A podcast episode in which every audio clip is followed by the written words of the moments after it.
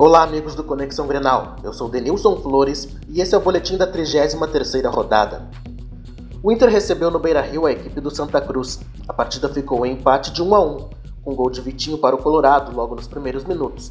Tudo indicava uma vitória tranquila, o que não ocorreu no duelo.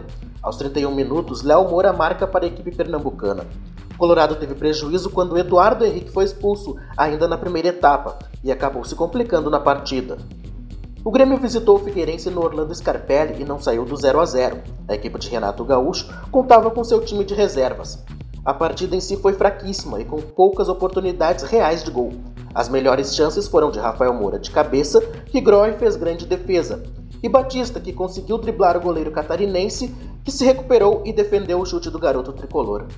A rodada termina com a partida entre América Mineiro e São Paulo. Com os resultados, o tricolor está na oitava colocação com 49 pontos e o Colorado é 16 com 38 pontos na tabela. O Inter retorna a campo no domingo às 17 horas, onde enfrenta o Palmeiras.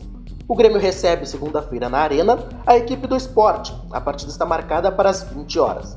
Para o Conexão Grenal, Denilson Flores.